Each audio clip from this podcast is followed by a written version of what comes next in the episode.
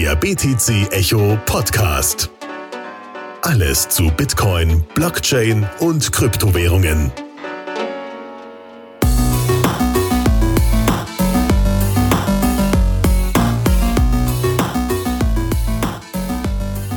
Herzlich willkommen zum BTC Echo Podcast. Heute eine Folge mit den OGs.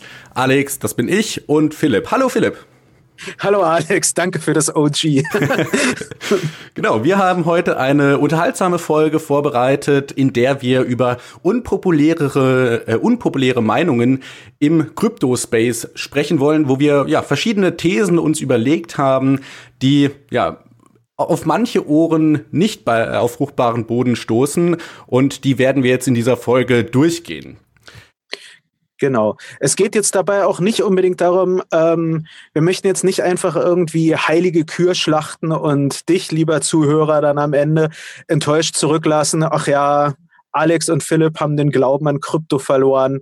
Ähm, um ehrlich zu sein, ich glaube, da spreche ich auch für uns beide. Ähm, es ist absolut nicht so, dass ich in irgendeiner Weise weniger überzeugt von Krypto heute bin als vor zwei Jahren oder so. Ja, also es ist sogar eher umgekehrt. Damit, dass bestimmte Phrasen, die immer wieder wiederholt wurden, in Frage gestellt wurden und man so seine eigene Position dazu definiert hat, ist dieses äh, ist äh, ist meine Überzeugung, dass dass äh, Kryptowährung, dass darin die Zukunft liegt, ist gestiegen. Beziehungsweise ich konnte dann sagen, okay, was für Dinge sind notwendig? Woran muss man arbeiten, damit das was wird? Ja, also in der Hinsicht, es geht eher darum, ja, ähm, eine nüchterne Position zu finden, die dann eben nicht nur Orange, äh, Orange Coin Good ist, um es mal flapsig auszudrücken. Genau, wir, wir halten es da wie der englische Philosoph John Stuart Mill, der ja auch gesagt hat, durch den freien Meinungsdiskurs kann sich immer nur die Wahrheit bewähren, weil wenn wir starke Argumente vorbringen und die sich dann bewahrheiten, dann sind wir einen Schritt näher an der Wahrheit. Oder wenn wir sie widerlegen können, dann sind wir auch einen Schritt näher an der Wahrheit und haben unsere Position, die wir halt vorher schon hatten, gestärkt. Deswegen, ich denke, das ist immer was Gutes, wenn man sich einfach hinsetzt und kritisch das hinterfragt, was man normalerweise vielleicht eher als Dogma empfindet. Genau. Ich finde es gut, dass du da John Stuart Mill zitiert hast, weil auch dieses Zitat ist, finde ich, auch sozusagen schon so eins, was äh, die Leute gern abnicken. Ja, ja, ja, freier Meinungsaustausch, das führt zur Wahrheit. Und da könnte man natürlich, könnte jetzt der zynische Herr dazu sagen, na ja, also ähm, stimmt ja so nicht immer. Ja, also so Propaganda kann schon Dinge in eine Richtung drängen. Ähm, genauso Werbung. Ähm, wenn freier Meinungsaustausch so toll ist, warum nutzen alle Leute Systeme, die sie ähm, äh, wodurch sie zu gläserne Menschen werden, bla bla. Weil halt häufiger dann der Austausch eben nicht frei ist, weil bestimmte Fragen nicht mehr gestellt werden, weil vielleicht sozusagen in Anführungsstrichen sogar nicht mehr gestellt werden dürfen. Nicht unbedingt, weil die sofort verboten werden oder weil man medial sich ins Außen, äh, man muss nicht immer im Extrem denken, sondern weil irgendwie sich dann eine Gesprächskultur entwickelt hat, dass äh, man sagt, ja, nee, das, das erklärt sich doch von selbst. So eine Frage, die stellt man ja nicht und so. Und so ein Denken sollte man auch immer für sich selbst ähm, aufgeben. Also auch sich selbst. Äh, ich glaube, viele Menschen, auch ich, neigen häufiger zu so einer Art Selbstzensur, dass man sagt, nee, wieso denke ich überhaupt darüber nach? Nee, gerade deshalb sollte man dann darüber nachdenken. Gerade wenn man meint, äh, wenn man sich fragt, warum, warum denke ich überhaupt darüber nach? Weil das Schlimmste, was einem passieren kann, ist, dass man die Position, die man selbstverständlich glaubt, auf einmal wieder neu begründet hat. Genau. Wenn mehrere Wege sozusagen nach Rom führen, dann ist man wahrscheinlich auf dem sicheren Pfad. Und ja, deswegen lass uns doch direkt einsteigen mit der ersten ja, äh, Frage, die du dir überlegt hast. Genau, also vielleicht da als äh, Hintergrund auch, ich hatte, äh, ich hatte vor einiger Zeit ein sehr schönes äh, Interview ja auch mit ähm, René Pickard geführt und da hatten wir uns auch über Gott und die Welt sozusagen oder Satoshi und die Kryptowelt unterhalten. Ähm, an der Stelle auch einen schönen Gruß an René. Ähm, und äh, da fand ich eine Sache ganz faszinierend, über die wir zwischendurch gesprochen hatten. Also äh, nämlich, wir haben uns über Seed Phrases unterhalten. Und ich meine, wir kennen so eins der üblichen Credos im, im Kryptobereich ist ja, ja, not your keys, not your coins und deshalb, haha, ich habe meine Hardware-Wallet, mein Le meine, äh, meine Ledger, da habe ich einen Seed generiert, den habe ich ja schön auf Papier geschrieben ähm, in einem Tresor und der generiert mir alle meine Key Pairs. Aha, das ist natürlich interessant. Also wir haben also auf einem Blatt Papier, meinetwegen, wenn man diese Steel Wallets folgt, dann hat man es halt in Stahl, ist ja egal, hat man die Basis für jeden einzelnen Private Key, den man aktuell hat und der in Zukunft erzeugt wird. Wow. Also, ich meine, ähm, talking about trustlessness, nicht wahr? Also, ähm, das ist schon ich möchte jetzt keine Paranoia damit schüren, sondern einfach da wieder, es geht mir auch nicht darum, jetzt Seeds generell zu verdammen oder so, sondern einfach, da muss einem klar sein, ein Seed, eine, diese 24 Wortphrase, aus der bei hierarchisch deterministischen Wallets, wie es inzwischen bei Bitcoin ja mehr oder weniger schon fast der Standard ist, ähm, bietet in sich die Gefahr, die auch immer wieder so nebenbei, die wird dann immer abgenickt. Ja, ja, wenn man den Zettel verliert, dann hat man ein großes Problem. Noch schlimmer ist es, wenn der Zettel einem geklaut wird. Ja, stellt euch das mal vor, wenn der Zettel einem geklaut wird, wie schlimm das ist. Ja? Ich meine, dann hat man wirklich, dann, äh, dann ist man ziemlich am Ende. Und in der Hinsicht ähm, stellt sich natürlich die Frage, ob es nicht sinnvoller ist, die Key Pairs wirklich voneinander separat zu schaffen ich für, für mich selber habe ich da auch noch keine endgültige Antwort gefunden. Es ist bloß so für mich jetzt gerade so eine Sache, über die ich immer wieder meditiere. Ja, also ich muss das natürlich auch, äh, das muss man einfach zugestehen, wenn, wenn ich eine Seed Phrase habe, wo meine ganzen 100.000 Bitcoin liegen, ups, habe ich da jetzt verraten, wie viel Bitcoin ich habe. Also das ist natürlich... Boating Accident. genau. Das ist natürlich ein riesiges Risiko, ja. Da, keine Ahnung, brennt das Haus ab und wenn man jetzt keinen Crypto-Stil hat, dann ist da auch auf einmal die Paper-Wallet dahin oder ne, äh, Schiffunglück oder jemand bricht ein und weiß genau, dass ich jetzt 100.000 Bitcoin zu Hause gel äh, gelagert habe und weiß auch genau, wo die liegen und wenn das Blatt weg ist. Ne, das ist so dieser typische Single Point of Failure, der ja auf ganz viele Aspekte bei Bitcoin immer wieder angewendet wird, ne, wenn wir jetzt zum Beispiel über die Blockchain als solches reden, dass wir da ganz viele Kopien haben, das ist ja auch, um den Single Point of Failure ja, aus der Welt zu schaffen. Und das ist auch so eine Frage, die für mich jetzt immer interessanter wird, gerade weil man jetzt so über die Einstiegshürde hinweg ist. Ne? Wir wissen ungefähr, was eine Bitcoin-Wallet ist, was äh, ein Private Key ist. Und der nächste Schritt ist ja dann zu sagen, okay, ich habe nicht nur eine Seed Phrase, sondern ich habe eine ähm, drei oder zwei von drei Multi-Signature-Wallet und da habe ich dann mehrere Seed Phrases. Das heißt, selbst wenn dann mein Anwesen in, was weiß ich, Mexiko abbrennt und da eine Seed Phrase drin lag, dann habe ich immer noch zwei, mit denen ich auf die, das Vermögen zugreifen kann. Wobei, natürlich, ne, wenn man das dann mit so Multisignatur-Sachen verkompliziert, dann geht man natürlich auch das Risiko ein, dass man selber irgendwie, ja, was weiß ich, äh, nicht mehr drauf zugreifen kann. Ich äh, habe vergessen, mhm. wo meine, wo meine zweite äh, Seed Phrase liegt und ja, das ist wirklich so eine schöne Gratwanderung, die man sich überlegen muss. Auch ja, wenn ich jetzt sage, okay, ich habe nur eine ähm, eine Seed Phrase, aber ich schreibe die auf drei verschiedene Blätter. Das ist natürlich dann auch so. Ja, was ist, wenn das eine Blatt dann gefunden wird und ich das nicht direkt merke und das nächste Mal, wenn ich meine Wallet anschaue, dann ist da gar nichts mehr drauf. Ja, vollkommen richtig. Na, ich meine, und die sozusagen, natürlich, man könnte auch die Radikalposition noch äh, nehmen. Ignorieren wir mal Seed Phrases. Ich meine, wir, du könntest theoretisch auch einen Offline-Computer nutzen, der dir Private Keys per Zufall äh, halt mit, mit irgendeinem Zufallsalgorithmus äh, generiert. Ja? Sowas ist schnell in Python oder in R geschrieben. Ähm, können wir uns beide mal als Fingerübung aufgeben, nicht wahr? Du in Python, ich in R oder so. Ähm, und theoretisch gesehen könnte man dann offline etwas haben, womit man einzelne voneinander unabhängige Private Keys generiert die man dann eben zum Verwahren von Geld und zum Senden von Geld benutzt. Und klar, da könnte man jetzt einerseits sagen, das riesige Problem ist, wenn ähm, das, oder fangen wir mit dem Positiven an, da wäre jetzt echt die Sache, findet einer einen dieser Private Keys, wird er nie auf die anderen schließen können. Aber es bedeutet natürlich auch für einen selber die Herausforderung der Fragestellung, wie gehe ich jetzt mit diesen neuen Private Keys um? Wenn ich die einfach nur in einem Ringordner sammle, dann sind wir wieder bei dem Blatt Papier mit der Seed Phrase drauf. Ja, also dann habe ich nicht viel gewonnen.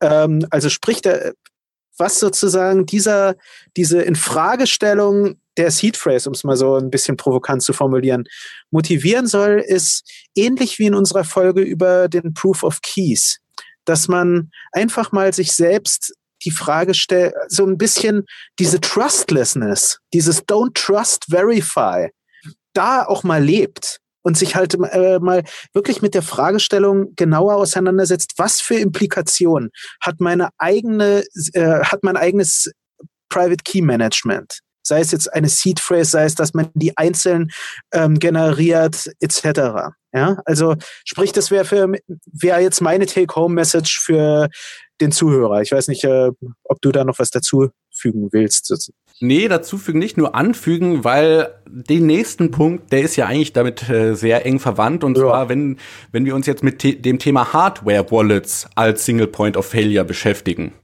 Ja, vollkommen richtig. Ja, das ist halt auch so eine Sache. Ich meine, um den Proof of Keys herum, so seit der ausgerufen wurde, gut, das waren jetzt nur zweimal, schlechte Statistik, Philipp, stimmt. Ähm, aber da hörte man dann immer wieder so Sachen, haha, die, die Coins auf der Börse lassen. Wie dumm. Trust, don't verify. Ich vertraue meiner Hardware-Wallet. Okay, ich, über, äh, ich habe es jetzt natürlich rhetorisch überspitzt, aber so, dass man sich halt auch gefragt hat, so, also du vertraust also einem Gerät, was du von Dritten gekauft hast, wo du wahrscheinlich nicht genau weißt, wie das intern funktioniert, was auf jeden Fall mit dem Internet in dem Moment, wenn du es an, äh, anschließt oder in vielen Fällen, wenn du es anschließt, halt eine Interaktion mit dem Internet geschehen kann, was deine Seed, was wieder deine Seed Intus hat und daraus alle Private Keys generiert. Dem vertraust du also vollkommen. Kannst du machen, ja, also, aber ähm, ist halt wieder auch die Sache, man sollte darüber wirklich nachdenken, ob man da, dass man nicht nur einfach zu leichtfertig vertraut, weil Ledger und Trezor, das sind ja zwei Firmen, die sind ja bewährt auf dem Markt, nicht wahr? Und, äh, und deshalb kann man denen vertrauen. Um ehrlich zu sein, wie gesagt, wenn man wirklich so einen Spruch wie, äh, wie ich wollte jetzt gerade Trust Don't Verify sagen. Nebenbei, ich wollte mir mal davon ein T-Shirt machen, aber anders. Trust Don't Verify. ja, genau. ähm, nee, also wenn man einen Spruch wie Don't Trust Verify ernst nimmt, sollte man auch da sich eben damit mal ein bisschen befassen und wirklich nicht nur einfach der, äh, der eigenen Hardware-Wallet vertrauen. Aber Philipp, äh, jetzt, jetzt muss ich nochmal nachhaken, weil so wie ich das verstanden habe, ist doch eine Hardware-Wallet genau dafür da, dass ich, wenn ich jetzt zum Beispiel eine Transaktion von einem Trezor ausmachen will, dass die Transaktion auf der Hardware-Wallet selber signiert wird und die äh, Seeds oder die Private Keys nie wirklich den Computer berühren. Das heißt, Richtig. ich könnte auch ein ähm, ja, vireninfiziertes, verseuchtes System benutzen, aber wenn ich dann halt eine Hardware-Wallet benutze, dann kommt der Angreifer da nicht an meine Seed dran. Naja, ich, ähm, das stimmt. Ähm, aber ähm, es gab ja, ähm, war das nicht beim vorletzten ähm, Chaos Beim 35C3 meinst du? Genau. Also das wurde ja dann auch behoben, beziehungsweise es wurden auch die Grenzen dieser Sicherheitslücke auch aufgezeigt und so. Also es wurde ja von den, ähm, äh, von den Entwicklern wurde, finde ich, das Thema ja, finde ich, gut behandelt, ja. Aber eben, das zeigt ja durchaus auf, dass es diese Unknown Unknowns gibt. Und, äh, und ähm, worauf ich nur hinweisen wollte, ist, du hast natürlich voll und ganz recht. Prinzipiell kann man auch, ähm, kann man Systeme mit Hardware-Wallets so anlegen, dass du zum Beispiel offline die, ne, deine Transaktion signierst und erst später dir online gehst, sprich, wenn dein System, wenn deine Hardware-Wallet schon längst wieder vom Computer abgestöpselt ist. Aber Hand aufs Herz, die meisten nutzen das nicht so, bei, äh, wenn sie ein Ledger, äh, halt ihr Ledger-Wallet zum Beispiel nutzen. Da hat man halt, ist man mit dem Internet verbunden, hat das Teil dran, signiert und fertig, so nach dem Motto. Ist ja, wie gesagt, wird höchstwahrscheinlich auch nichts passieren. Es geht mir nur darum, sozusagen da die Leute ein bisschen zu sensibilisieren, weil eben es gab schon Sicherheitslücken, die ausgenutzt werden konnten. Und äh, deshalb sollte man da eben es nicht nur einfach leichtfertig äh, sagen, ja, das läuft schon, so nach dem Motto, sondern da auch immer wieder am Ball bleiben, was tut sich da eigentlich gerade. Ja, und da muss man vielleicht auch hervorheben, also bei Trezor weiß ich, die sind, äh, die haben den Code Open Source. Ich weiß jetzt, ich glaube, Ledger hat das nicht, oder? Ähm, das muss ich mal nachgucken. Ich glaube, ja, aber Ledger Open Source. Gucken wir doch mal. Ähm, ist Ledger Open Source? Also auf jeden Fall haben sie ein GitHub. Das ist doch schon mal gut. Ich meine, GitHub heißt jetzt noch nicht, dass alles ähm, ähm, the applications are open source. More and more parts of the operating system itself will be open sourced over time. We have chosen this architecture. Das war vor einem Jahr. Also da weiß ich jetzt nicht, wie ähm, wie hundertprozentig das jetzt der Fall ist. Ähm, aber vor einem Jahr hat ähm, hat ähm, einer vom Ledger-Team sich dazu auf Reddit geäußert und ähm, hat dann auch auf einen Blogpost, aber der ist ja schon ewig her, der ist von 2016 hingewiesen, wo es um Secure Hardware und Open Source ging. Ähm, also es ist nicht hundertprozentig Open Source anscheinend, äh, oder war es zumindest nicht. Da auch an dich, lieber Zuhörer, wenn äh, da, wir sind natürlich auch gerne bereit, verbessert zu werden. Also könnt ihr euch auch gern bei, an uns im Discord wenden und uns das sagen. Ja, also was ich hier nochmal hervorheben will, ist einfach dieses grobe Prinzip. Ne, das gilt generell bei allen Sachen, wie die Cybersicherheit und Privatsphäre und so weiter angehen. Die Systeme an sich können noch so toll sein. Ja, Bitcoin, das Netzwerk an sich kann noch so sicher sein, wenn ich letztendlich einen einen Client benutze, ein Soft oder nee, Hardware benutze, ja, zum Beispiel mein Handy oder mein Computer, die selber nicht sicher sind, dann bringt mir diese ganze Sicherheit im Netzwerk auch nichts mehr, weil dann halt zum Beispiel der Angreifer, was er sich in Keylogger installiert hat und äh, sehen kann, wenn ich meine Seed eingebe und so weiter und so fort. Also da muss man einfach ne, immer aufpassen, dass man tatsächlich auch sichere Hardware benutzt, äh, sowohl bei mobilen äh, Sachen wie jetzt zum Beispiel Handys als auch bei Computern. Genau, genau. Also dem kann ich auch nichts weiter anfügen, sozusagen. Also wie gesagt, Trust don't Verify. Jetzt sage ich es wieder falsch. Ah, das ist das Schlimme. seit, ich, seit ich über dieses T-Shirt nachgedacht habe, mache ich den Fehler häufiger. Don't Trust Verify. Schrecklich. Ähm, ja, dann kommen wir vielleicht zu einem tangierenden Punkt äh, genau. im Thema Private Keys. Eine unpopular Opinion, was ich ein super spannendes Thema prinzipiell finde, ist ja. die Frage, wem gehören denn eigentlich die Private Keys? Genau, da gab es vor einiger Zeit einen echt schönen Podcast mit Max Hillebrand, ähm, der auch darauf in äh, sozusagen dann sehr rabiat geantwortet hat. Weil eigentlich, ich meine, was ist ein Private Key denn anderes als eine, ein Private Key ist, unterscheidet sich von der PIN für dein Konto. Muss man vielleicht auch noch dazu sagen, ja. Der Private Key ist nicht nur einfach der, ähm, der Zugang, der dich befähigt, ähm, Gelder, die für dich verwaltet werden, ähm, zu nutzen, ja, die für dich zentral verwaltet werden, sondern der Private Key ist der äh, ist der Schlüssel, der dich befähigt, der, der jeden, der diesen Schlüssel hat, befähigt, Transaktionen auf einer dezentralen Blockchain zu tätigen. So.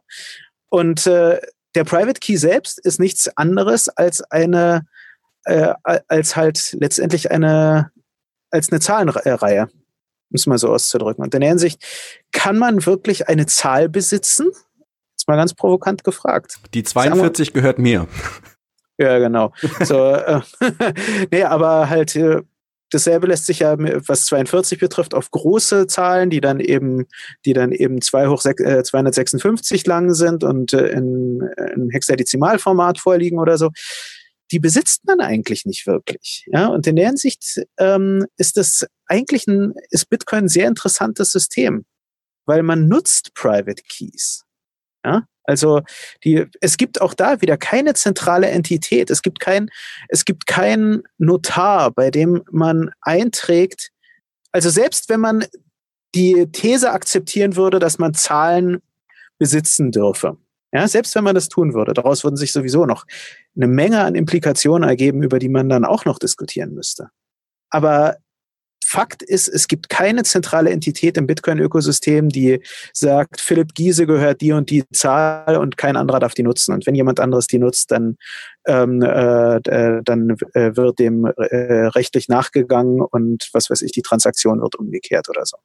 Ja, das wäre überhaupt super geil, so ein äh, zentrales Register zu haben, wo praktisch alle Private Keys verzeichnet sind und dann steht da noch so daneben, okay, das ist der Private Key von Philipp, den darf nur Philipp benutzen.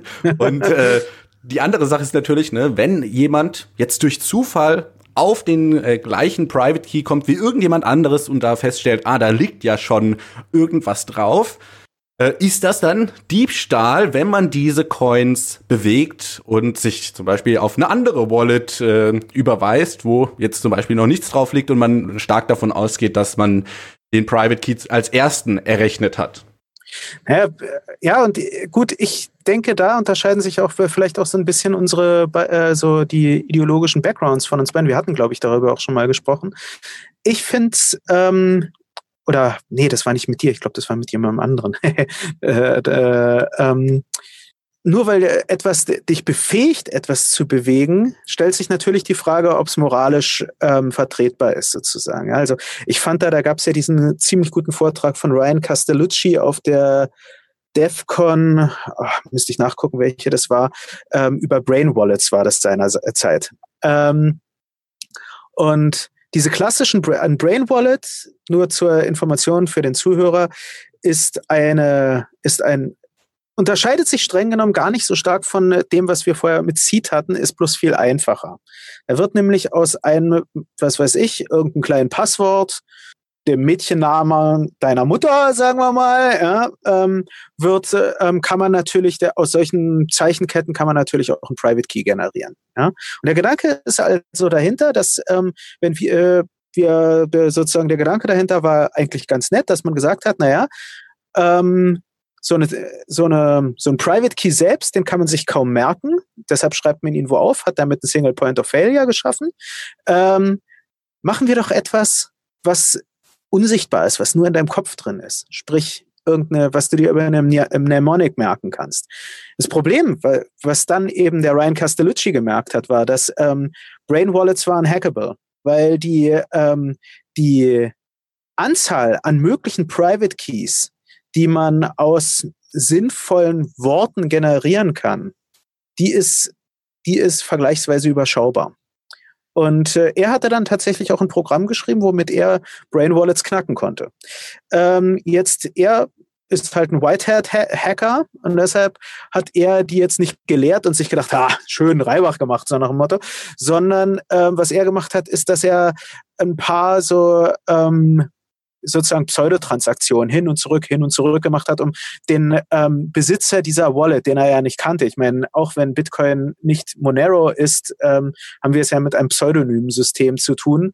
Ähm, und man kann ja nicht in ein Forum schreiben, ja, wem gehört denn eigentlich zufällig die Wallet sowieso? Ich muss mal mit dem sprechen oder so. Ähm, der, also sprich, er wollte den dann irgendwie sozusagen diesen unbekannten Besitzer dann signalisieren, irgendwas ist mit deiner Wallet im Argen solltest du mal nachdenken, ob das die richtige Sicherheit ist. Fand ich ein sehr lobenswertes Vorgehen, muss ich gestehen. Ja. Und wie siehst du das? So. Also ich finde das wirklich eine ganz interessante Frage, weil das halt so in die Richtung von intellektuellem Eigentum geht. Ne? Wir die Frage, können wir Ideen überhaupt besitzen? Das heißt jetzt nicht tangible Güter, ja nicht seltene Güter, weil eine Idee ist ja nicht selten. Ich kann ja jetzt hier von pinken Elefanten erzählen und ja, wie, telepath wie telepathisch sind jetzt in all euren Köpfen pinkende Elefanten und ihr habt mir nichts weggenommen und das heißt, diese Konzeption von Eigentum fällt mir schwer bei, ja, ähm, wie sagt man dazu? Bei ideellem, bei ideellen Sachen oder bei Wissen generell zu ähm, anzuwenden. Und deswegen genau. wäre ich eigentlich der Meinung, dass ein Private Key einem nicht gehört. Das heißt, ja. ich bin nicht der Besitzer von Bitcoin. Bitcoin können mir nicht gehören. Das Einzige, was ich kann, ist, dass ich einen Private Key habe, der eben private ist, wo ich der Einzige bin, der darüber Bescheid weiß und ja, das ist die Genialität auch bei Bitcoin, weil es so viele mögliche Private Keys gibt. Der einzige bin, der effektiv diese Bitcoin äh, bewegen kann mit einer gültigen Signatur. Und ich finde das eben das Schöne, ja zum Beispiel mein Laptop oder mein Blatt Papier, wo die Seed notiert ist, das kann tatsächlich mir gehören, weil das ein seltenes Gut ist. Ja, das Blatt Papier kann ich nicht so einfach ähm, multiplizieren wie die pinken Elefanten, die man sich einfach nur vorstellt. Und Ja, also wenn man das klauen würde, das wäre tatsächlicher Diebstahl. Wohingegen, wenn jetzt jemand durch Zufall auf den gleichen Private Key kommt und dann äh, die Coin bewegt, dann fällt mir das schwer, das als Diebstahl zu bezeichnen, wie wenn jetzt jemand wirklich zu Hause einbricht und da die Elektronik entwendet. Wobei, da würde ich entgegenhalten, ähm, die UTXOs sind ja, die sind ja, ähm, sind ja tatsächlich was Endliches. Und äh, ähm, in der, also deshalb ist für mich halt das dann schon sozusagen, ähm, ich stimme dir zu, das ist genau das, ich würde so rumformulieren, ähm, die dadurch, dass du eigentlich niemandem etwas vorwerfen kannst, wenn er durch Zufall zum Beispiel auf dein Private Key kommt, ist das eine Sache, die du auch in deine, äh, in deine persönliche, in dein persönliches Sicherheitsmanagement ähm, da berücksichtigen solltest. Absolut. Vielleicht nicht unbedingt, vielleicht nicht unbedingt deine ganzen 100.000 BTC in einem Private Key haben, ja, so wäre schon mal hilfreich, ja. Ähm, vielleicht da irgendwie überlegen, dass man eben auch nicht alles über eine Seed Phrase macht und so, ja. Ähm, aber natürlich ist die äh, halt, würde ich schon sagen, dass dadurch, dass jetzt äh, die, die UTXOs selbst oder die Bitcoins selbst ein, ein, ein limitiertes Gut sind, vielleicht sehe ich da etwas falsch, also und ein absolut limitiertes Gut sind, wäre das doch dann schon auch Diebstahl, oder? Ja, das ist eine Vielleicht interessante Frage, weil die, ja klar, Bitcoin sind limitiert, aber die Private Keys, die ja letztendlich dafür benutzt werden, um die Bitcoin zu bewegen, sind ja einfach nur Informationen. Das heißt, mhm. und das, das wird ja total abgedreht irgendwie, weil wir können uns eine Wirtschaft vorstellen, in der Bitcoin als Geld benutzt wird und äh, ein endliches Geld ist, aber auf der anderen Seite haben wir eben so dieses unendliche Reich der Ideen, wo die Private Keys ein, eine Untergruppe davon sind. Deswegen, das ist halt, das ist wirklich so eine ganz spannende Frage. Da würde mich auch eure Meinung, also die Meinung der Zuhörer interessieren. Schreibt das doch einfach in den Discord, in dem Kanal Podcasts rein, was ihr dazu meint.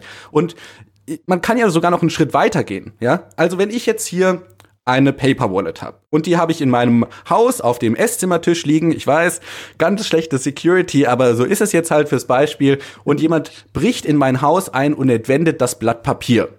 Das Blatt Papier, ja, was kostet das? Vielleicht ein Cent, wenn es hochkommt. Hat dieser Dieb jetzt was weiß ich, die 100.000 Bitcoin geklaut, die hinter diesem Blatt Papier sind? Oder hat er nur das eine, ja, das äh, kleine Stück Blatt Papier entwendet, was er, wenn er das entschädigen müsste, ja gut, dann gebe ich dir zwei Cent zurück und lass fünf gerade sein.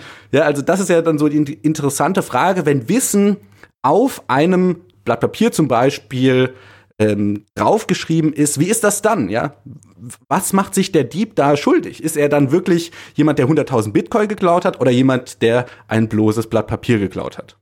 Das ist eine, ja, das ist eine interessante Frage.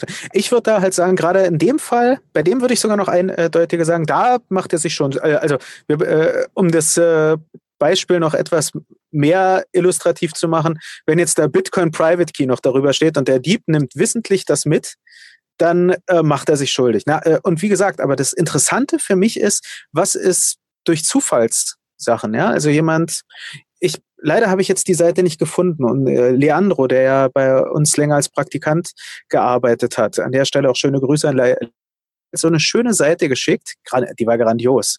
Die Seite hat er nämlich alle Private Keys, die jemals möglich sind, gelistet. Mhm. Ja? So, also auch dein. Ja? nee, also was da dahinter natürlich stand, war, dahinter stand ein Mechanismus, der diese Private Keys generiert hat. das war, äh, dann stand da halt ähm, ähm, die Seite sah dann aus wie ähm, das, was man dann, was weiß ich, bei irgendwelchen Tabellen oder so im Internet kennt. Ähm, Seite 1 von, ähm, und manchmal steht dann, naja, von 100 oder von 1000 oder so. Dann stand da Seite 1 von 10 hoch 77 oder so. Und klar, du konntest, theoretisch gesehen könntest du die natürlich durchklicken und jeden einzelnen Private Key dort ausprobieren. Ähm, und da ist halt eben die Sache. Jetzt sagen wir mal, irgendjemand hat so einen Rappel und macht es. Und dann stellt sich halt die Frage, ob das, ja, wie hart ist er belangbar und so. Ja? Also es ist insgesamt ein interessantes Thema und ich denke, darüber könnte man wirklich auch länger diskutieren. Ja? Also ich finde es super spannend. Eben ja. die, gerade die Fragestellung. Ja, und was eben diese Seite so gut zeigt, so als Kunstprojekt letztendlich ist, diese bittere Wahrheit, dass tatsächlich deine Private Keys nicht dir gehören. Weil kann man dieser, kann man dem Seitenbetreiber einen Vorwurf machen, dass er theoretisch gesehen deinen Private Key auflistet. Nee, kann man natürlich nicht, weil es, weil der iteriert einfach über alle Möglichkeiten, die es an Private Keys äh, gibt. So, da wäre man wieder. Kann man, also das ist so ähnlich wie, ähm, es kann theoretisch möglich sein, dass die PIN für dein Konto, die PIN-Folge, 1, 2, 3, 4 jetzt in Alex Fall? Ey, Phil, das war, vertraulich. genau. Ähm, nee, aber äh, halt, dass, dass äh, irgendwo in, der, ähm, in den Kommastellen hinter Pi wird die wahrscheinlich vorkommen. Ja. Ähm, wie auch jede andere. Aber das heißt nicht, dass jemand irgendwie einen Anspruch darauf, auf diese vier Stellen bei Pi hat und man darf erst, bei, wenn der die Genehmigung erteilt, ähm, dürfen andere darauf zugreifen oder so. Das ist halt Pech. Ja. Also was diese, diese Frage ganz schön beleuchtet, finde ich. Auf der einen Seite ist die Wichtigkeit von Kryptographie, weil Kryptographie ist ja einfach nur die Kunst, sage ich jetzt mal, Informationen zu verschlüsseln, dass ich zum Beispiel nach der Caesar Cypher, ja, was weiß ich, ein Liebesbrief schreiben kann und jemand, der halt das Blatt Papier in der Hand hält, kann das nicht direkt erkennen, außer wenn er jetzt, gut, die Caesar Cypher ist jetzt nicht besonders sicher, aber zum Beispiel, ja, was weiß ich, die Pretty Good Privacy, das ist schon relativ sicher. Das kann man jetzt mhm. nicht so auf den ersten Blick entziffern. Und ich finde, da kommt eben das Schöne mit Kryptographie rein, dass wir auf der einen Seite sowas öffentlich zugängliches wie Informationen haben können, ja, wie jetzt Private Keys und ich werde die Seite mit allen Private Keys auch raussuchen in den Shownotes listen, da könnt ihr euch das mal anschauen. Und aber auf der anderen Seite ist diese Information halt doch nicht so öffentlich, weil man noch ein paar Schritte gehen muss, um tatsächlich das äh, ja so an den Honig zu kommen. Ja, das ist nicht direkt, da, da ist der Deckel nicht gleich aufgeschraubt, sondern man muss da, äh, was weiß ich, ein paar Handstände machen. Und auf der anderen Seite finde ich, bringt uns das wieder so schön zum Punkt vom Anfang zurück mit der Multisignature, weil wenn ich nur eine Seed Phrase habe, ja, dann muss der Angreifer nur einen Schlüssel errechnen und oder erraten genau. und äh, er ist direkt am Honig dran. Wohingegen, wenn ich jetzt schon nur eine zwei von zwei Multisignature habe, dann ja, ein Schlüssel, da hat man noch nichts gewonnen. Da muss man das Ganze noch mal von vorne angehen, ja, diesen ganzen Aufwand und ja, das hört sich jetzt so einfach an. Ja, was sind schon 10 hoch 77? Und äh, das ist doch überhaupt nicht so viel. Doch, Leute, das ist sehr, sehr viel. Ähm, ich glaube, die Wahrscheinlichkeit, dass man da aus Zufall irgendwie einen ähm, Private Key findet, wo, was weiß ich, irgendwie ein bisschen was drauf liegt, da sollte man dann eher Lotto spielen. da, da ist man dann ja. besser dran. Wobei, fairerweise Lotto ist teurer. Also Genau. Will ich nur an der Stelle kurz sagen. Nein, also natürlich, also erstens wollen wir niemanden aufrufen, danach zu suchen, nicht wahr? Also wir ähm, achtet die, die, die UTX, äh, respektiert die UTX aus von anderen Leuten, nicht wahr? Also wir wollen niemanden zu sowas anstiften. Ähm, aber ich habe es jetzt deshalb so ein bisschen provokant gesagt, weil natürlich, also mir ging es mal so, dass ich so ein bisschen augenzwinkernd darüber nachgedacht habe. So, ja, also Lotto kostet halt, ja, stimmt, ist, die Wahrscheinlichkeit ist viel höher, aber Lottoschein, wie teuer ist ein Lottoschein? Ich weiß es gerade gar nicht. 1,50 noch nie Lotto gespielt. So? Ja, deshalb hast du auch noch nie im Lotto gewonnen. oh, ja. Das ist auch so eine unbequeme Wahrheit. genau, und, genau. Ähm, jedenfalls, ähm, da, da könnte man natürlich sozusagen sich da, also in der Milchmädchenrechnung sagen, naja, in deren Sicht ist es doch viel billiger, wenn auch nicht gerade moralisch vertretbar vielleicht für manche Leute oder so, dass ich ja halt mich da auf äh, Private Key Suche begebe. Das äh, Problem ist, die Leute verkennen dabei, wie du jetzt schon gesagt hast, diese riesige Menge. Ich meine, 10 hoch 77. Ich meine, bei, ähm, was sind die Lottochancen? Lassen wir sie eins zu einer Billion sein. Und das wäre schon sehr gering. Ich glaube, das ist eins zu irgendwas Million. Und, äh, ähm, aber ähm, sprich, wir haben bei Lotto eine Chance von 1 zu 10 hoch 6 bis, wenn wir jetzt sehr, sehr konservativ, äh, sehr, sehr brav schätzen, ähm, 1 zu 10 hoch 12 versus 1 zu 10 hoch 77, um einen zu finden. Ja? Und selbst, äh, also das muss man sich mal vorstellen. Selbst wenn wir überlegen würden, dass jeder einzelne Satoshi, der gemeint wurde, in einer einzigen dieser Adressen liegt. In einer einzigen, ja. Sprich, du nur ein Satoshi gewinnen würdest, würdest du immer noch eine immens große Zahl haben. Irgendwas im, ich, irgendwas im, im hohen 10 hoch 70er Bereich, ja. Und also sprich, du würdest zwar kein, keine 1,50 Euro für deinen Lottoschein ausgeben müssen, aber du müsstest wahrscheinlich zum einen erstens dein Leben dafür opfern, um einen Satoshi zu finden. Ähm, die Stromrechnung für deinen Computer, die würden auch hochgehen und so. Also sprich, es selbst wenn wir alles Wirtschaft, selbst wenn wir alles Moralische beiseite stellen, ist es, es lohnt sich überhaupt nicht. Ja? Das ist nur so als, ähm, als Rechnung und auch so als äh, Zeichen dafür, nur weil wir hier so ein paar ähm, unpopular Opinions ansprechen, heißt es nicht, dass wir nicht von dem Prinzip Bitcoin oder Kryptowährung überzeugt sind. Ja, vor allem, wie es gerade noch eingefallen ist, es sind ja viel mehr Möglichkeiten für Private Keys. Die 10 hoch 77 hat sich ja auf die Anzahl der Seiten bezogen und auf einer Seite sind, ist natürlich mehr als nur ein Key gelistet.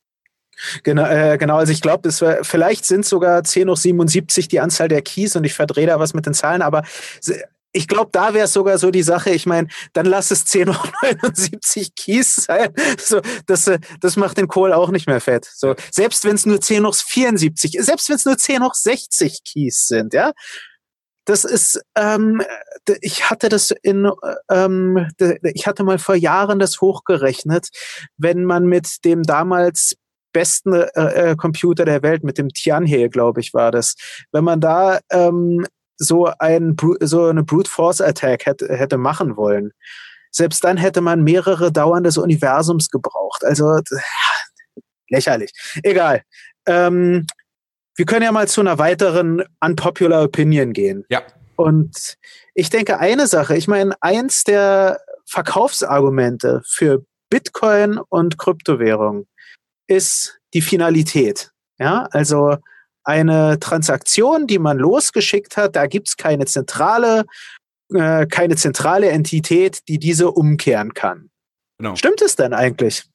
Also das ist ja immer so einer der Punkte, den zum Beispiel Andreas Antonopoulos nach vorne trägt als großes Plus für Bitcoin und Co. Weil ja diese finanzielle Finalität eben im traditionellen Finanzsystem eher unwahrscheinlich bis gar unmöglich ist, eben weil man immer jemanden hat, der da eigentlich am längeren Hebel sitzt und dann sagen kann, nee, äh, hier, was weiß ich, äh, ganz schlimm Terrorfinanzierung, äh, das, das nehmen wir dann wieder zurück, so nach dem Motto. Wohingegen bei Bitcoin wir den Proof of Work als äh, Finalität haben und das ist, wenn man es mal ganz genau nimmt, ja, wenn wir ganz genau in den Korinthen lesen, dann ist es nicht 100% final, ja? Also das ist nicht bombensicher, sondern es ist eher so, es nähert sich asymptotisch an, ähnlich so wie die ähm, wie der Hard Supply Cap bei Bitcoin, das wird auch nie ganz genau 21 Millionen äh, Bitcoin erreichen, aber weil es eben so ganz, ganz, ganz knapp davor ist, sagen wir ähm, ja, als Heuristik einfach, ja, das sind 21 Millionen Bitcoin. Genau, genau. Ja, die Sache ist halt, also da muss man ja auch dem, äh, da muss man ja auch Satoshi Nakamoto zugute halten, im Gegensatz zu allen Leuten, einschließlich mir, die äh, jetzt so Vorträge über Bitcoin halten und eben dann, ja, ja, Finalität, haha, sagen. Ähm, Satoshi Nakamoto war im White Paper viel eindeutiger und ähm, demütiger. Der spricht eben gerade davon, eben, dass diese, diese Wahrscheinlichkeit einer einer Umformung, einer Chain Reorganization, dass die sinkt mit je tiefer die, die, die, der Block, in dem die eigene Transaktion dann drin ist, in der Blockchain ist. Ja? Das ist eine ganz andere Aussage auf einmal. Das ist eine ganz andere Nuance, die man damit hat. Mhm. Und ähm, er rechnet dann auch äh, vor, die, die, ähm, die, die Rechnungen sind auch gut nachvollziehbar, wie gering die Wahrscheinlichkeit dann ist, wenn, äh, wenn sechs Blöcke gemeint wurden. Deshalb gibt es häufiger diese Faustregel, ähm, sechs Blöcke abwarten.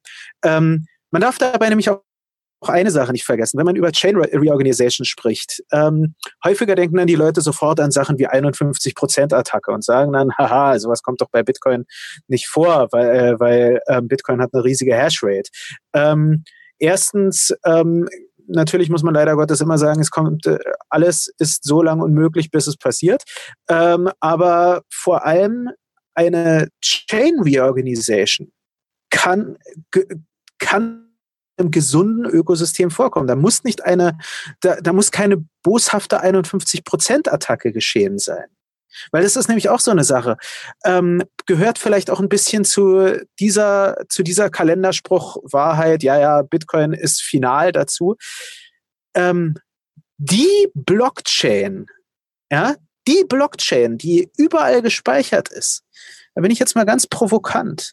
Auch die ist ein Konsens. Was ich damit meine, ist, ähm, wir, wir wissen, dass es eine gewisse Wahrscheinlichkeit gibt, dass zum Beispiel zwei Blöcke gleichzeitig gemeint werden, ja, die mhm. beide akzeptiert sind. Und dann beginnt auf einmal sozusagen so ein, so ein Wettbewerb. Der, wir hatten, glaube ich, auch darüber mal in der Folge über Proof of Work gesprochen, dass irgendwann der ähm, nicht einfach die längste, sondern sozusagen, dann spricht man ja gern von der schwersten Kette gewinnt. Ja. ja. Und wenn sowas geschieht, dann kommt es zu einer Chain Reorganization ohne eine böse 51%-Attacke, ohne Double Spending. Es gehört einfach dann dazu. Ja? Und es muss einem halt klar sein, genau deshalb gibt's eben auch, das sind, da merkt man auch wieder das Faustregeln, dass es dafür gute Begründung manchmal gibt. Daher kommen dann eben solche Aussprüche wie ja, sechs äh, Blöcke abwarten, bei großen Zahlen vielleicht sogar fürs eigene Risikomanagement ein bisschen äh, mehr. Bei, gerade bei, ähm, bei Blockchains, die eine, die eine deutlich geringere Hash Trade haben, die deutlich häufiger Blöcke meinen, die also sprich eine deutlich kürzere Block, äh, Blockzeit haben, da vielleicht auch mehr als sechs Blöcke abwarten und so. Daher kommt es, dass eigentlich dieser, ähm, dieser Konsens, dass das die Blockchain ist und die und die Transaktionen sind final, das ist, das ist eben auch nur so lang gültig, bis es nicht gültig ist. Ja, genau. Also wir haben es ja jetzt hier mit Wahrscheinlichkeiten zu tun und auch wenn die Wahrscheinlichkeit gegen Null geht, gerade je mehr wir uns äh, weiter fortbewegen in der Blockchain, also ne, ich warte sechs Blöcke ab, das heißt, meine Transaktion ist in, ah, wie sage ich das jetzt, Block T minus sechs drin, dann ist das natürlich schon unwahrscheinlicher, dass äh, da jetzt, was weiß ich, äh, also die Wahrscheinlichkeit, dass sechsmal gleichzeitig Blöcke gefunden werden und dann so, sag ich jetzt mal, ein natürlicher Chain Reorg passiert, die sind schon sehr, sehr, sehr gering. Aber natürlich, je weiter ich mich entferne, ja, ich warte zwölf Blöcke ab, ich warte 100 Blöcke ab, äh, dann wird das natürlich irgendwann so unwahrscheinlich, dass man einfach aus äh, Einfachheit sagen kann, ja gut, diese Transaktion wird nicht mehr umgekehrt, ja, also die ist de facto final, oder? Genau, genau, genau. Ähm, das ist ja auch so, so ähm, arbeiten Kryptobörsen. Also das fand ich ganz interessant. Jetzt vor einiger Zeit gab es doch eine 51%-Attacke mit Double Spend bei Bitcoin Gold. Mhm. Ähm, und da fand ich es ganz interessant, darüber zu lesen, als dann ähm, halt so ähm, ja ähm, die, die, die Complete Disclosure zu diesem Hack kam und so, hieß es, dass, ähm, also war es jetzt nicht nur einfach ein Tröten seitens Binance, Funds Asafu oder so, sondern ähm, es hieß dann, naja, wahrscheinlich werden an den Börsen die Leute herzlich wenig Geld verloren haben, weil eigentlich die, das Risikomanagement der Börsen sowas abfangen müsste. Was die damit gemeint haben, ist halt eben, dass Börsen jetzt gerade bei solchen kleinen Kryptowährungen wie Bitcoin Gold oder so, da anscheinend deutlich länger äh, warten, bis sie eine Transaktion für final erklären. Ja, das war auch bei Wertcoin war es auch so. Ich kann mich noch erinnern, ähm, man äh, kriegt dann erstmal so einen Schock, wenn man sowas liest, wie ich weiß gar nicht, wie viele Blöcke da ähm, durch einen Double Spend dann ähm, umgekehrt oder durch eine Chain Reorg dann äh, ungeschehen gemacht wurden. Das waren, waren das 400? Ich weiß es jetzt gerade wow. gar nicht mehr. Aber da ist halt auch wieder die Sache, wenn man sich an die, die Blockzeit dann dazu überlegt hatte, dann merkte man, naja, das war jetzt, wenn man es auf Bitcoin überträgt, ging es um die Historie von ein paar Stunden. Ja, okay. also das äh, eben, das ist dann auch so eine Sache, eben, ich denke, solche Gedanken über die Finalität einer Blockchain und was es heißt, dass eine Blockchain dezentral gespeichert ist und so. Ähm, das kann, also mir hat es geholfen, eben gerade was solche Fragestellungen betrifft, etwas sensibler zu werden. Was heißt das dann für die Blockzeit? Also wie, wie final ist bei was für einer Blockzeit kann ich eine, eine Transaktion annehmen und bei was für einer Hashrate sozusagen, dass man einfach wirklich merkt, dass da verschiedene Dinge ineinander greifen. Kann ich jedem empfehlen, also und zu solchen Gedanken kann Gedanken zu machen, weil spätestens, wenn wir irgendwohin eine Transaktion tätigen oder von jemandem eine Transaktion erwarten, sprich zum Beispiel Bitcoin anlegen, weil ja, wir hoddeln und so weiter, nicht wahr? Ähm, dann sind solche Gedankengänge für uns auch wichtig. Ja. Hast du noch einen Punkt zu der Fina äh, finanziellen Finalität oder sollen wir zum, zur nächsten unpopulären Meinung gehen? An sich können wir zur nächsten gehen, ich, äh, weil ich hatte mir zwar noch Mempool aufgeschrieben, aber das äh, würde jetzt zu weit gehen. okay. Dann fange ich jetzt an mit der nächsten unpopulären Meinung. Und zwar behaupte ich jetzt einfach mal, Bitcoin ist kein anonymes Geld im Internet, wie wir eigentlich ja anfangs versprochen bekommen haben, sondern es ist ja genau das Gegenteil. Das heißt, wir haben eine transparente Blockchain, wo für alle Ewigkeiten festgehalten wird, wer, äh, wer wem wie viel Bitcoin wann geschickt hat und das ist ja ja, genau das Gegenteil von anonymem Geld im Internet. Das ist ja transparentes Geld im Internet. Und die unpopuläre Meinung ist jetzt eigentlich, Bitcoin wird nie privat werden. Das heißt, Bitcoin wird nie anonymes Geld im Internet werden und selbst Technologien wie Lightning Network, ja, oder Taproot, Dandelion, Schnorrsignaturen werden nicht dazu führen, dass Bitcoin tatsächlich privat wird. Was meinst du dazu, Phil? Erstens, für den Zuhörer, der vielleicht jetzt uns neu hört, Alex ist ein Monero-Shell. Ja, also das, muss man natürlich auch, das muss man natürlich so einordnen. Ja, es ist wie mit Trace Mayer. Nein, Quatsch. Also, falls ihr mitbekommen habt, Mimble, Wimble Coin und Trace Mayer, das äh, war ja jetzt ein großes Drama. Alex ist natürlich nicht so. Ja, Monero ich habe es nicht mitbekommen. Kannst du es kurz für mich umreißen?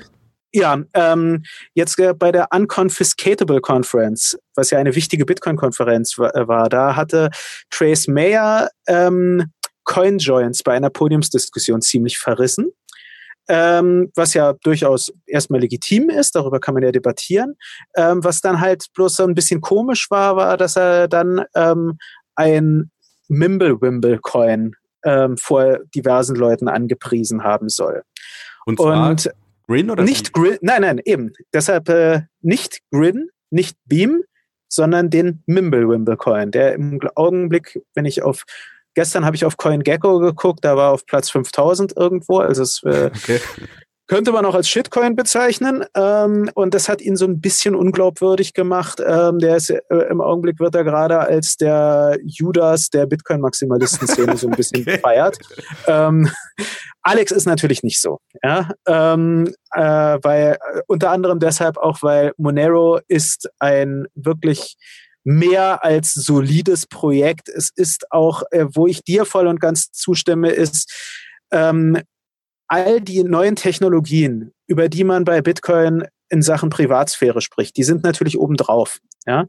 Und äh, ich persönlich finde die alle sehr interessant ähm, und du denke ich auch. Aber natürlich der Unterschied zu Monero ist, bei Monero ist die Anonymität nicht obendrauf die ist wesenhaft im Protokoll drin. Sie ist nicht opt-in, ja, sondern sie, du, du, musst anonym im System sein, ja. Du kannst zwar View-Keys rausgeben, das ist sozusagen das Einzige, was du machen kannst, aber, aber du kannst nicht anders als in äh, der auch in vielen auf Anonymität setzenden Kryptowährungen ist es keine Opt-in-Alternative, ja. Und das ist natürlich, da, da, das hat viele Implikationen. Ja, und da stimme ich die, ich äh, zu dem genau das Gegenteil sage ich dann zwar auch noch so einen, meinen persönlichen Counterpoint, aber erstmal, ähm, wo ich dir zustimme.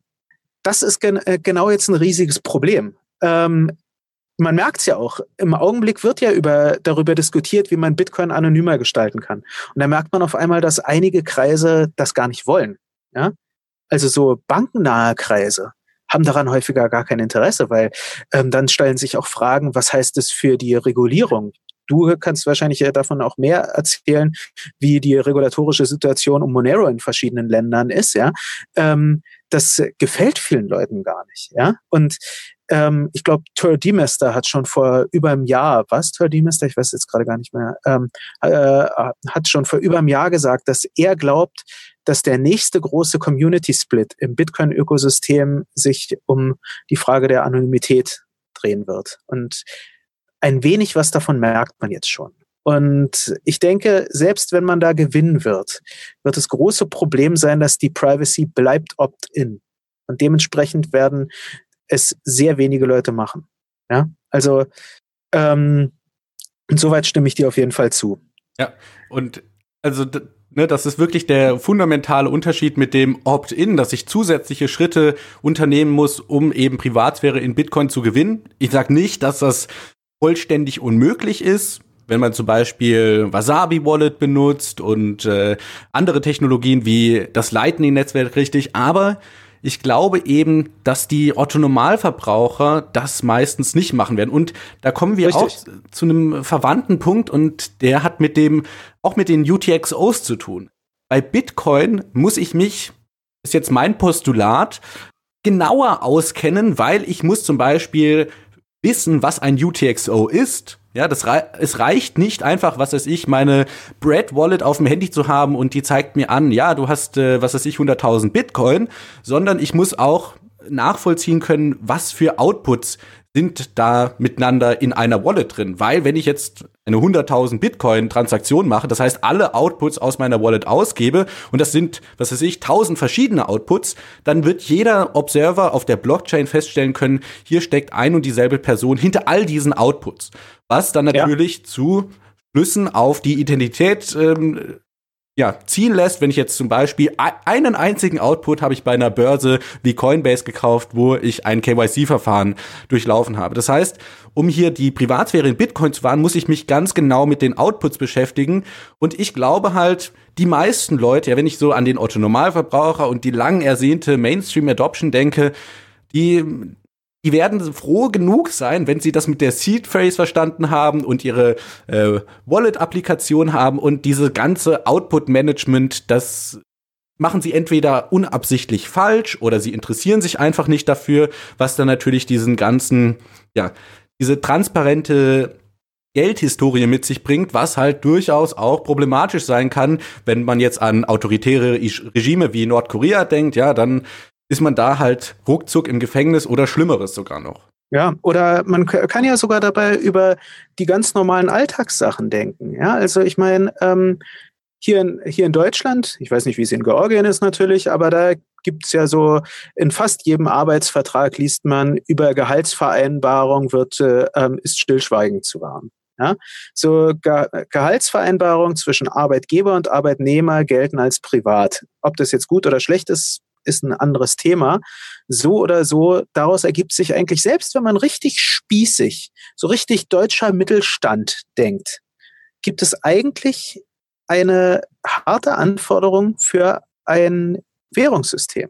Ja, weil ich möchte vielleicht nicht, dass Herr Meier, der genau dieselben Qualifikationen hat wie ich, weiß, dass ich etwas mehr als er verdiene. Ja, so.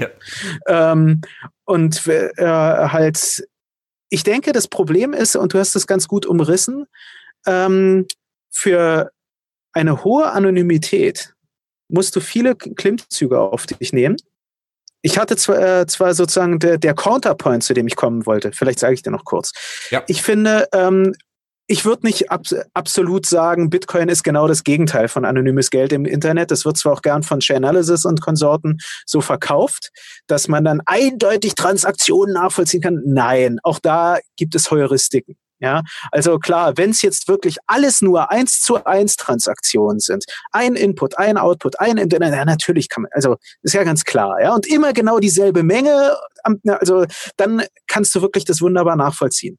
Aber je mehr Batch Transactions vorkommen und so, desto mehr muss man auf einmal mit Wahrscheinlichkeiten arbeiten. Und äh, da ähm, Ich habe da auch einen ähm, Link dazu gepostet von 6102 Bitcoin, einem pseudonymen Bitcoin-Researcher, der recht interessant ist ähm, und der halt so da auch ein bisschen die unterschiedlichen Vorgehensweisen der On-Chain-Analysten wie eben Chainalysis so ein bisschen auseinander nimmt. Jetzt nicht komplett verreist, darum geht's ja dabei auch nicht, weil natürlich auf der Basis von Wahrscheinlichkeiten kann man immer wieder viel aussagen. Ja, und deshalb habe ich auch nicht damit angefangen, dir, Alex, zu widersprechen, weil die, das grundsätzliche Problem, da stimme ich dir voll und ganz zu, nur auch jetzt für einen Zuhörer, dass der jetzt kein Herzkasper bekommt und sich denkt, oh mein Gott, das bedeutet, jeder weiß über mich Bescheid.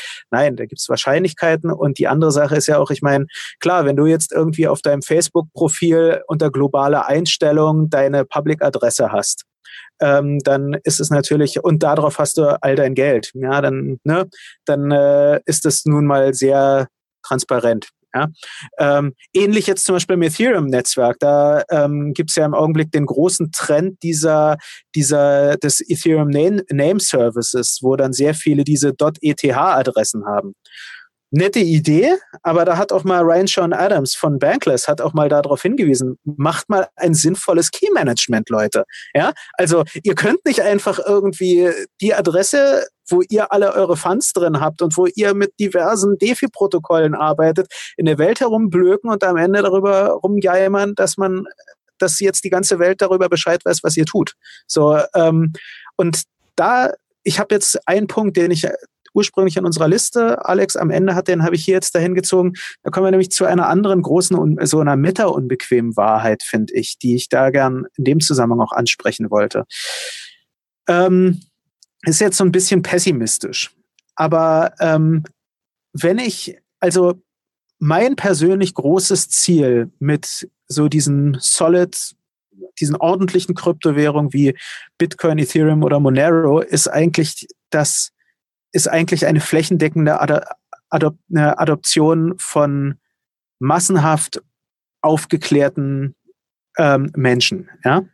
Und da, wenn ich mich an andere ähnliche Entwicklungen, wenn ich die mir anschaue, dann, äh, dann bin ich da ein bisschen pessimistisch und frage mich, was wir besser diesmal machen können. Wir hatten die Open Source Bewegung, die eigentlich bis auf die ähm, Urgründe der, ähm, der IT-Bewegung zurückgeht, mit GNU, ja, mit ähm, ähm, Unix ist eigentlich das älteste Betriebssystem. Warum nutzen jetzt alle Leute Apple und Windows? Ja, ähm, no, Apple ist auch Unix. Ja, App, ja, gut. Point take. Aber es ist ein, äh, es ist ein, es äh, äh, Krümelkackerei, es ist ein BSD-Derivat, aber egal. und ähm, es äh, ist natürlich proprietär etc. Ja, ähm, warum wenn Open Source die Menschen so empowered, in so viel Kontrolle gibt. Warum nutzen alle immer noch ähm, proprietäre Sachen? Bei allen Skandalen, die es gab. Dasselbe mit dem Internet. Das Internet war eigentlich ursprünglich als dezentrales Netz ausgelegt wenn jetzt heutzutage Cloudflare einen schlechten Tag hat, ist äh, ein Großteil des Internets lahmgelegt. Ja, also ähm, und wo, woher kommt das? Weil die Menschen neigen zu Convenience, die Menschen neigen zu Bequemlichkeit. Sie wollen, wie häufig ich auch bei ähm, bei Debatten um Bitcoin und Konsorten gehört habe, ja, für eine große äh, Adoption braucht es in allererster Linie eine gute UX. Nein, es braucht dazu Aufklärung. Ja, mhm. und genau deshalb sprechen wir über diese unbequemen Wahrheiten, weil es braucht keine, also auch dasselbe lässt sich ja bei Monero sagen. Ich meine, die Monero flächendeckende Adoption, die ist ja jetzt auch nicht so weit fortgeschritten, soweit ich weiß. Gut, Monero ist anonym, deshalb wer weiß das schon, nicht wahr? Ähm, mhm. Aber ähm, ich denke, da ist auch ein Grund, ja, diese, die ganzen Ansprüche, die mit Krypto zusammenhängen, sowohl die technischen als auch die wirtschaftsphilosophischen, die sind schwer. Das ist, und da, da wird keine shiny App was dran ändern. Ja, da wird, äh, sondern, beziehungsweise, die wird eher den Blick davor versperren, dass das eben schwer ist. Ja, und ich denke deshalb, jeder, der sich äh, halt 2017 gab es doch diesen schönen Spruch, I'm in it for the technology. Ja, ähm, viel mehr sollte, sollte, sollten wir wieder diesen Spruch auch jetzt in dem noch nicht explodierenden Bullenmarkt berücksichtigen und dazu hinzufügen, I'm in it for the ideology. Wir müssen dahin, uns muss klar sein, diese finanzielle Freiheit, dass wir auch akzeptieren, dass wenn wir unsere Seed verloren haben, wir keinen Zugriff mehr drauf haben und so. Also, dass wir auch mit den Folgen auskommen können, ja, das, das muss uns viel mehr bewusst werden. Weil ansonsten, wenn wir wieder de, äh, ähm, ein Unternehmen wie Google oder Apple oder Amazon dann die, das Heft in die Hand geben, ja, bastelt mal für uns eine tolle, convenient Bitcoin, Monero und äh, äh, Ethereum und sonst was App, womit wir unsere Funds verwalten können. Und zwischen Google Pay, Apple Pay, unserer Amazon-Kreditkarte und diesen Kryptowährungen das alles nahtlos tauschen können, dann, äh, ist, dann wird das System äh, irgendwann auch nicht mehr dezentral sein und die Versprechen in sich haben, die wir da, da drin sehen. Und Anonymität können wir uns dann auch an den Hut stecken. So, das ist sozusagen jetzt die, die bittere Truthbomb von meiner äh, Stelle. Das Wichtigste ist Aufklärung und das persönliche Commitment, etwas Schweres wagen zu wollen. So. Genau. Ich, sollte nee, ich bin werden. da, ich bin da 100% bei dir. Ich denke, das ist ganz, ganz wichtig, dass wir eben den Ethos von Bitcoin ähm, beibehalten, ja, der, die Ideale, die Bitcoin angestrebt hat. Du hast es, ich finde das echt einen schönen Spruch, I'm in it for the ideology. Ähm, ja, weil das so das Transzendente ist, was die Technologie und die tatsächliche Implementierung von irgendeiner Theorie eben überschreitet, dass wir sagen, wir wollen zensurresistentes Geld, wir wollen dezentrales Geld, was nicht manipuliert werden kann und wir wollen grenzenloses Geld, wir wollen digitales Geld und dass wir uns da eben nicht so auf eine Implementierung verschießen und sagen, so, es muss jetzt aber Bitcoin BTC sein oder es muss Bit, äh, Bitcoin Cash BCH sein oder auch Monero, ja, also zum Beispiel Du hast, am, du hast jetzt vorhin gesagt, ich bin ein Monero-Schill und ja, das stimmt. Ich habe sehr viel Monero-Merchandise und auch als ich noch im Office in Berlin war, hat man das un, unweigerlich wahrgenommen, dass ich ein großer ein Fan von Monero bin, weil ich da Poster aufgehängt habe und so weiter. Das mag alles sein, aber letztendlich geht es mir vor allem um die Privatsphäre, um so Sachen wie äh, zensurresistent, um Dezentralität, um äh, finanzielle Souveränität auch. Und letztendlich muss ich mir das auch eingestehen, wenn Monero jetzt morgen, was weiß ich, sich von diesen Idealen, von diesem Ethos verabschiedet, dann ja, wird das halt eine bittere Pille zu schlucken sein, aber da muss man sich halt was Neues suchen oder ja. das halt so forken, dass es nach wie vor die Ideale vertritt. Und ich denke, das ist so auch, ich denke, wir kommen jetzt hier an die, die Stunde dran, also auch zum Schluss. Das ist so das, was wir alle äh, mit nach Hause nehmen können. Gerade wenn es um die Werte von Bitcoin geht, dann und auch Open Source. Ja, du hast jetzt zum Beispiel Linux angesprochen und äh, all dieses ganze Open Source System, was ja natürlich ein bisschen unterrepräsentiert ist, aber wir haben es letztendlich in der Hand, ob wir das benutzen wollen, ob wir diesen Schritt wagen wollen, da in die neue Welt zu gehen, weg von den Gatekeepers, die Microsofts und Apples und Googles und Amazons dieser Welt und hin halt zu etwas, wo wir selber die Kontrolle in der Hand haben. Und ja, da ist, äh, sind Kryptowährungen eben genau in dieser Nische mit drin, die uns genau. diese Werkzeuge an die Hand geben.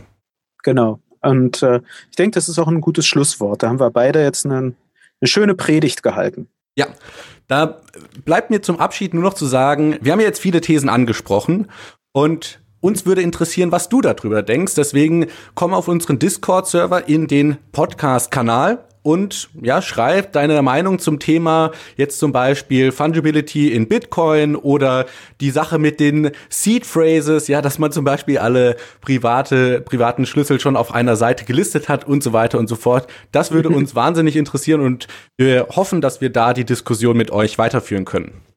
Genau. Und ähm, da, äh, was kann man da, dazu noch sagen? Ach ja, ihr könnt auch gern dazu schreiben, wenn ihr, ähm, wir haben an sich, wir haben noch einige unpopuläre Meinungen, ja? ja? Also wir beide sind Freunde von Unpopular Opinions. Wenn ihr dieses Format mögt, schreibt es uns doch auch, weil äh, wirklich, wir können, glaube ich, darüber noch auf jeden Fall noch eine Stunde füllen. Ja, oder wenn ihr selber eine unpopuläre Meinung habt, dann könnt ihr die natürlich auch posten, dann unterhalten wir uns darüber. Ich denke, äh, da kann man auf jeden Fall viel drüber lernen und nochmal zurück zu John Stuart Mill. Selbst wenn es dann letztendlich Meinungen sind, die wir letztendlich wieder verwerfen, hilft es trotzdem, ein solides Fundament für die eigene Weltanschauung zu bauen. Genau. Sehr schön. In diesem ja, Sinne, ja, wünschen wir euch eine schöne Zeit und bis zur nächsten Folge. Tschüss. Bis dann. Tschüss.